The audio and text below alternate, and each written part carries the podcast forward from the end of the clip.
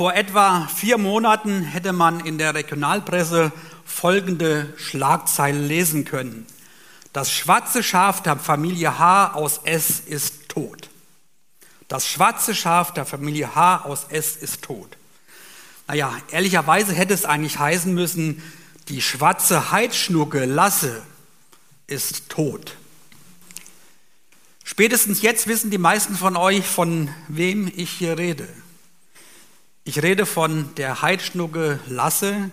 Die Laura Handke, seines Zeichen in Ausbildung zur Schäferin, hatte ein kleines Lämmchen aus ihrer Herde mit nach Steinbach gebracht und sie sollte es zu Hause aufziehen, weil das etwas kränklich war.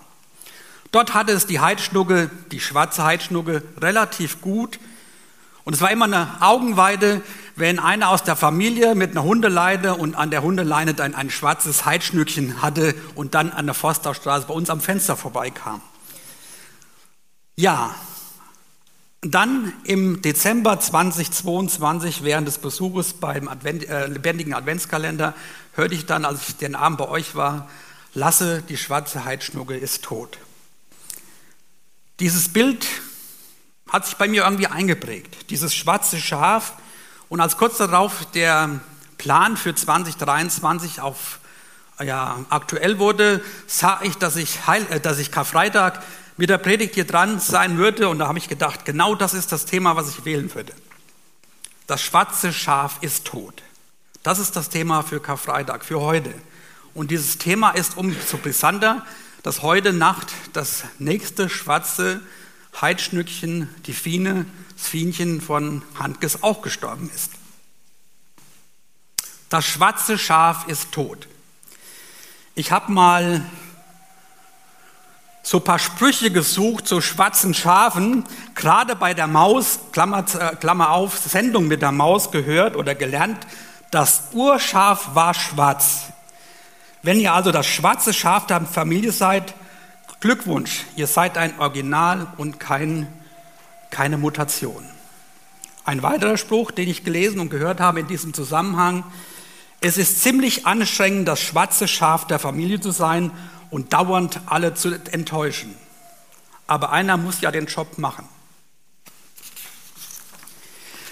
Schwarze Schafe werden meist als negativ betrachtet. Sie wissen jedoch ganz genau, was sie wollen und das ist ein Vorteil.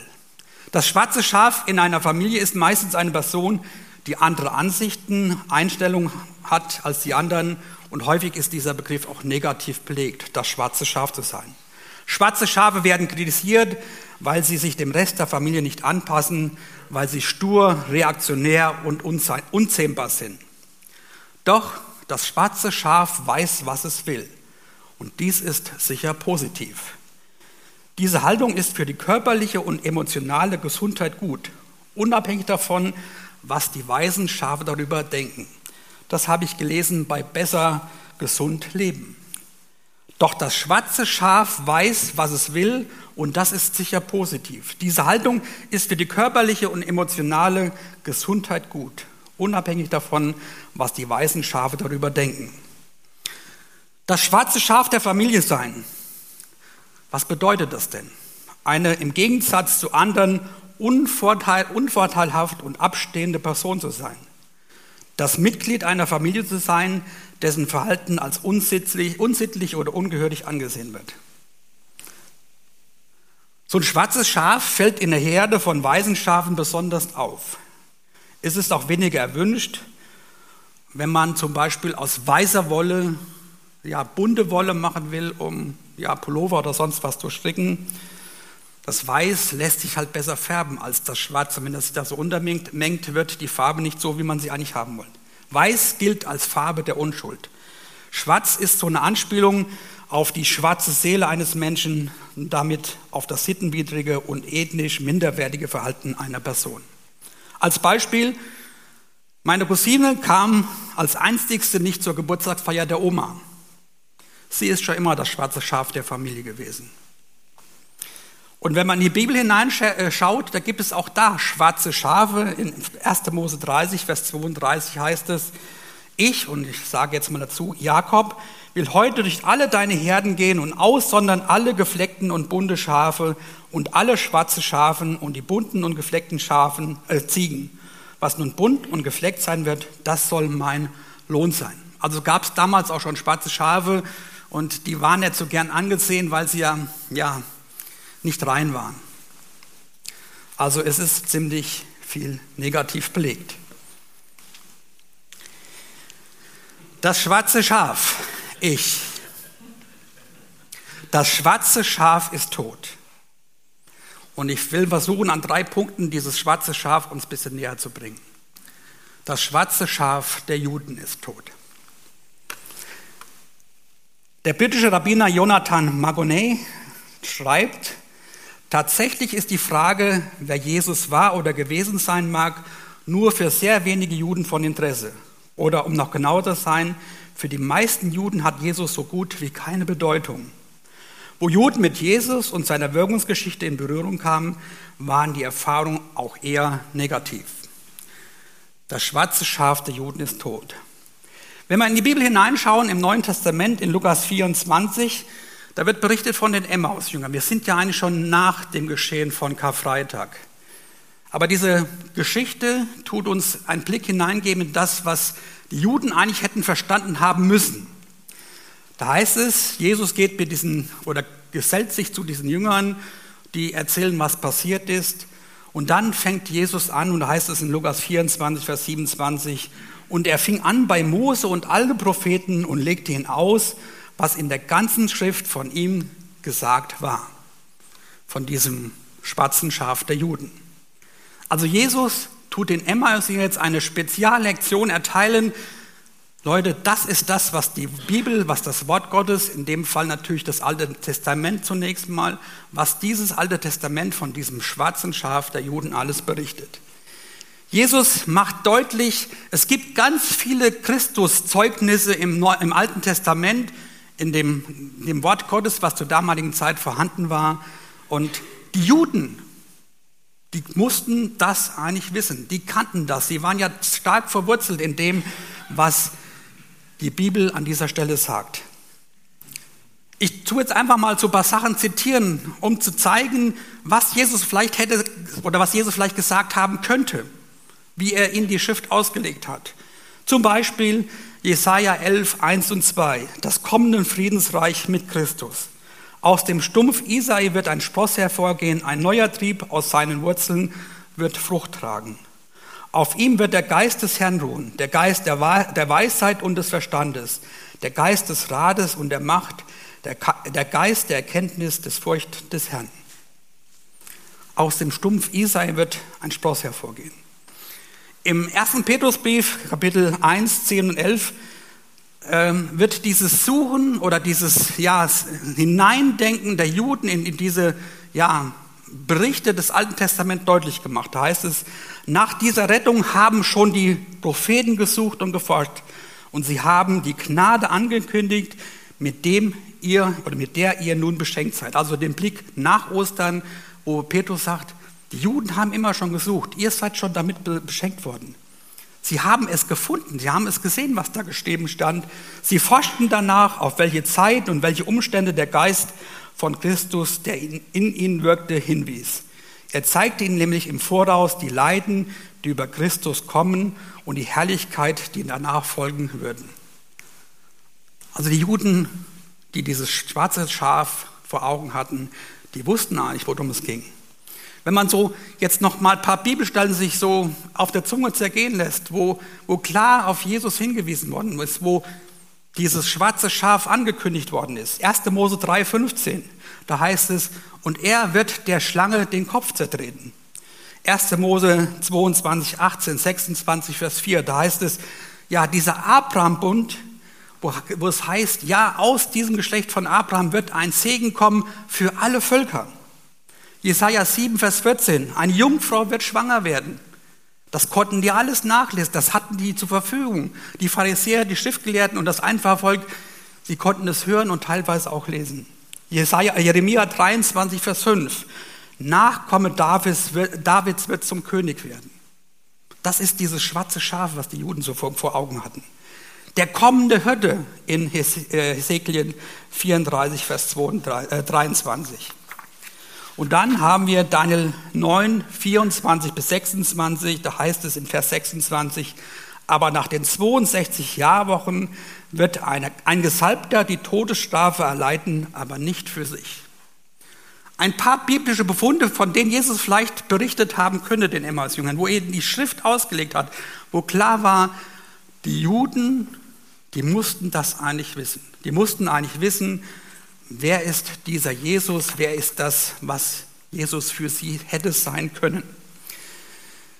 Weil die Pharisäer aber immer wieder die Erfahrung gemacht haben, dass Jesus, obwohl er jüdische Abstammung war, sich total gegen die Tradition wendete und einen ganz neuen Weg aufzeigte, suchten sie ständig nach Möglichkeiten, Jesus auf die Probe zu stellen und etwas zu finden, was sie gegen ihn verwenden konnten. Also sie versuchten zwanghaft, dieses schwarze Schaf auszumachen. Sie versuchten, dieses schwarze Schaf zu identifizieren. Diese, diese Verstrickungen, ich will zwei, drei nennen, zum Beispiel Markus 11, Vers 18. Jesus jagt die Händler aus dem Tempel. Als die obersten Priester und die Schriftgelehrten hörten, was Jesus getan hatte, überlegten sie, wie sie Jesus umbringen könnten. Sie hatten jedoch Angst vor ihm, weil die Menschen von seiner Lehre so beeindruckt waren. Ja, sie konnten beeindruckt sein, weil es dieser Messias war, der das Alte Testament im Endeffekt als roten Faden durchzieht, auf den die ganze Bibel im Alten Testament hinweist. Ja, sie konnten beeindruckt sein von Jesus, aber sie waren nicht beeindruckt, sie waren ärgerlich über ihn, weil er Dinge tat, die in ihren Augen nicht in Ordnung waren. Und dann Johannes 11, da geht es um den Entschluss, Jesus zu töten.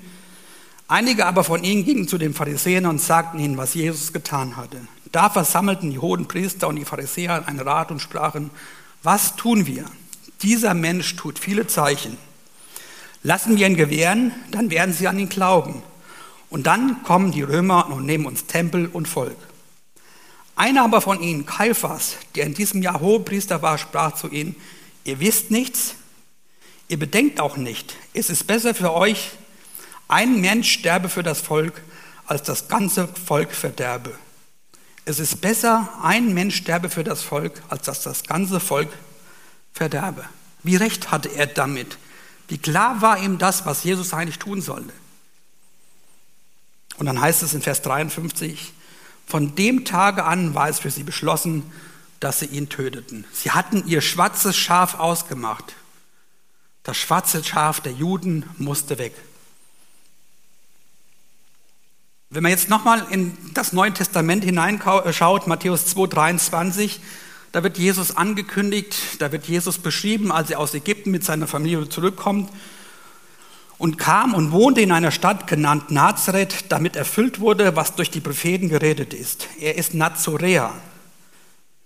Er wird Nazoräer genannt. Und Nazoräer, das ist eine andere Form, das bei Markus und bei Lukas äh, überliefert wird, Nazarener.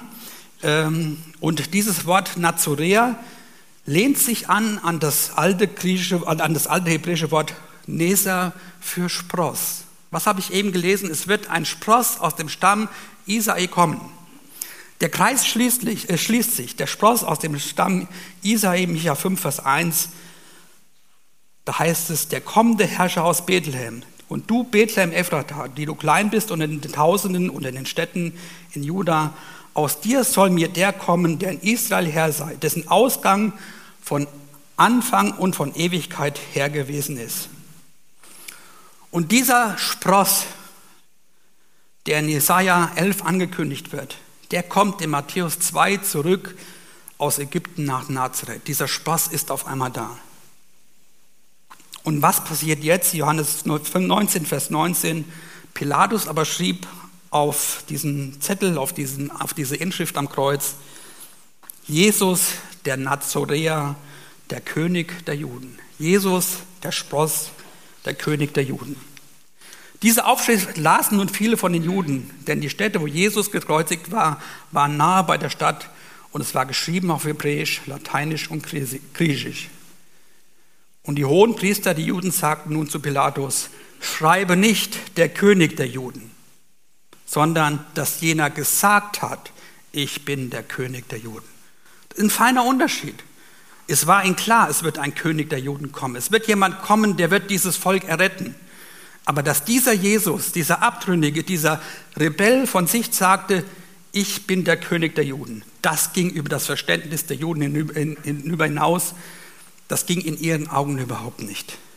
Und damit war das, der Sündenbock und damit das schwarze Schaf ausgemacht. Und selbst nach dem Tod wollten sie absolut sicher sein, dass dieser Rebell, dieses schwarze Schaf endlich tot ist. Und sie lassen sein Grab bewachen, weil sie ja gehört haben, er könnte eventuell nach drei Tagen auferstehen. Und die Juden sagten damals, gut, dass dieses schwarze Schaf tot ist. Das schwarze Schaf der Juden ist tot, ein Erfolg, endlich Ruhe. Das schwarze Schaf der Jünger ist tot. Die Jünger, einfache Leute, Fischer, Netzmacher, machten sich auf auf eine abenteuerliche Reise, drei Jahre unterwegs mit Jesus. Dort erlebten sie so einiges. Wir kennen die Geschichten. Lukas 9, 18 bis 20. Und es begab sich, als Jesus allein war, allein betete, waren seine Jünger bei ihm und er fragte sie und sprach, wer sagen die Leute, dass ich sei?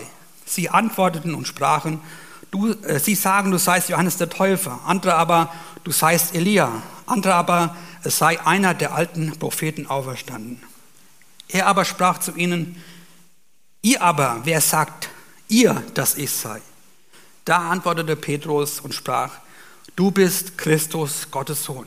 Der hat es verstanden. Ihm war ganz klar geworden, das kann nur dieser versprochene Messias sein, das kann nur der sein, der im Alten Testament offenbart worden ist, der jetzt Fleisch geworden ist, unter uns lebt. Aber ja, das, was die Jünger so im Kopf hatten, zeigt sich aber auch auf andere Weise. Vom Herrschen und vom Dienen. Markus, Markus 10, 35 bis 37. Da gingen zu ihm Jakobus und Johannes, die Söhne des Zebedeus, und sprachen zu ihm, Meister, wir wollen, dass du für uns, dass du für uns tust, was wir dich bitten werden. Er sprach zu ihnen, was wollt ihr, dass ich heute für euch tue? Sie sprachen zu ihm, Gib uns, dass wir sitzen zu deiner Rechten und zu deiner Linken in deiner Herrlichkeit.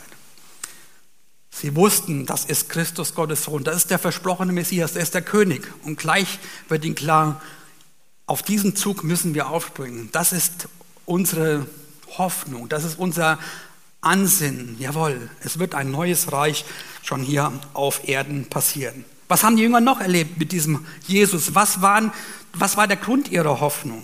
Aussendung der Zwölf. Und er rief die Zwölf zu sich und fing an, sie auszusenden, je zu zwei und zu zwei, und gab ihnen Macht über die unreinen Geister. Das war die Erwartungshaltung, das war das, was sie erlebt haben. Sturmstillung, Wunder tun, Kranke heilen, Lahme gehen machen, Blinde sehen machen. Die Jünger waren auf Folge sieben. Denen war klar, jetzt bricht eine neue Zeit an. Da ist kein schwarzes Schaf, was da ist, da ist der Heilsbringer, da ist der Messias da. Und um dann mal zu beschreiben, was passiert, als, passiert ist, als das schwarze Schaf der Jünger tot ist, müssen wir wieder zu den Emmaus-Jüngern gehen. Lukas 24. Und der eine mit Namen Kleopas antwortete und sprach zu ihnen, bist du der Einzige unter den Fremden in Jerusalem, der nicht weiß, was in diesen Tagen dort geschehen ist? Und er sprach zu ihnen, was denn? Sie aber sprachen zu ihm, das mit Jesus von Nazareth, der ein Prophet war, mächtig in Tat und Wort vor Gott und allem Volk. Und wie ihn unsere hohen Priester und Oberen zur Todesstrafe beantwortet, und gekreuzigt haben. Und jetzt kommt dieser Satz, der ja dieses zum Ausdruck bringt, dieses schwarze Schaf der Juden ist tot. Wir aber hofften, er sei es, der Israel erlösen, wurde, äh, erlösen würde. Wir aber hofften, er sei es, der Israel erlösen werden. Und über alles ist mittlerweile drei Tage vergangen. Da waren die Jünger, die in Jesus all ihre Hoffnung gesetzt hatten, die eine große Zukunft von diesem Mann aus Nazareth sich erwarteten, die in ihm den Messias gesehen hatten. Und die Jünger, die konnten sich trotz der mahnenden Worte von diesem Jesus nicht vorstellen, dass es irgendwann anders sein wird als das, was sie sich erhofften. Die engsten Freunde Jesus, deren Leben sich komplett auf den Kopf gestellt hatte und sie, die gelobt hatten, ihm überall hin zu folgen, Niemals hätten sie erwartet, dass sich in Kürze ihr Leben so dramatisch, so drastisch ändern würden. Aus dem Hoffnungsträger Jesus ist der Sündenbock ihr schwarzes Schaf geworden. Das schwarze Schaf der Jünger ist tot und das schon seit drei Tagen. Das ist ein Drama für die Jünger.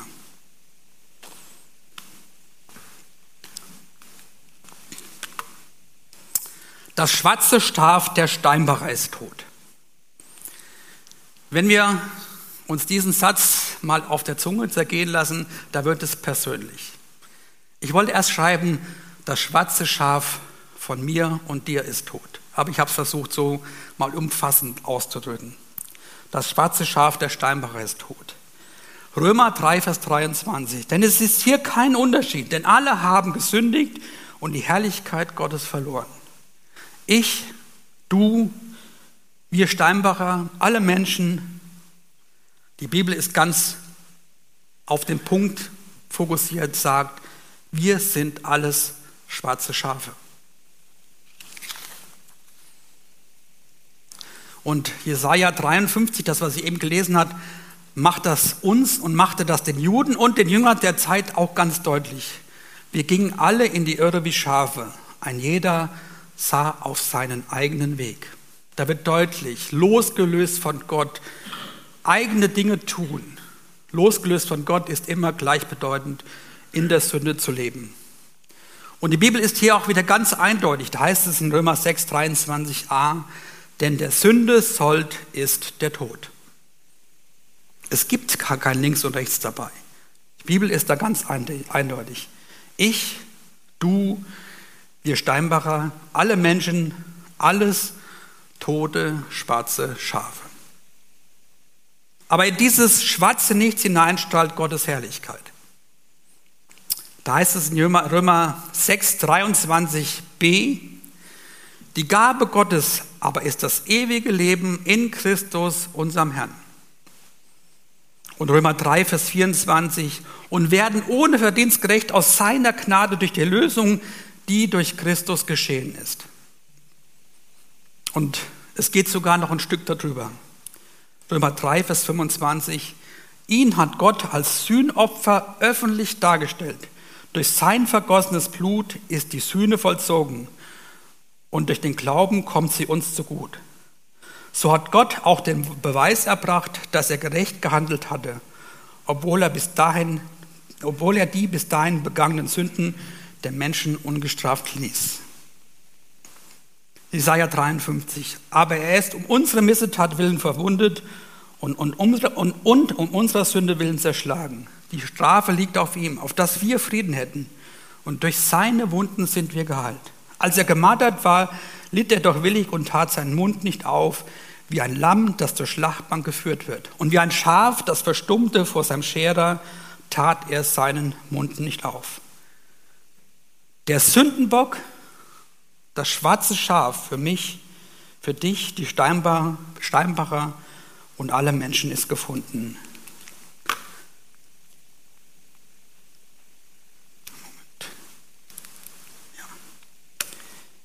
Der Sündenbock, das schwarze Schaf für mich, für dich, die Steinbacher, alle Menschen ist gefunden. Aber der Herr wollte ihn also, ihn also zerschlagen mit Krankheit. Wenn er sein Leben zum Schuldopfer gegeben hat, wird er Nachkommen haben und lange leben und des Herrn Plan wird durch ihn gelingen. Das wird schon im Alten Testament beschrieben, Jesaja 53, Vers 10. Aber der Herr wollte ihn, ihn also zerschlagen mit Krankheit. Wenn er sein Leben zum Schuldopfer gegeben hat, wird er Nachkommen haben und lange leben und des Herrn Plan wird durch ihn gelingen. Auch das hätten die Juden eigentlich wissen müssen. Und das wissen wir heute. Wir sind diese Nachkommen in diesem Plan Gottes, in diesem Plan, der durch Jesus Christus geschehen ist. Gottes Plan, das schwarze Schaf, der Sündenbock, stellvertretend tot, gestorben für mich, dich, alle Steinbacher, alle Menschen. Aber einer muss ja den Job tun. Ja, dieser eine hat seinen Job richtig getan. Er hat Gottes Plan in die Tat umgesetzt. Er hat die Todesstrafe, wie es im Daniel-Buch heißt, die Todesstrafe nicht für sich selbst, sondern für dich, für mich, für die Steinbacher und alle Menschen auf sich genommen. Das schwarze Schaf, Jesus Christus, weiß, was es will. Ein Glück. Amen. Ich darf bitten, dass uns jemand im Gebet leidet. Ich komme da mit dem Mikrofon, wir stehen dazu auf.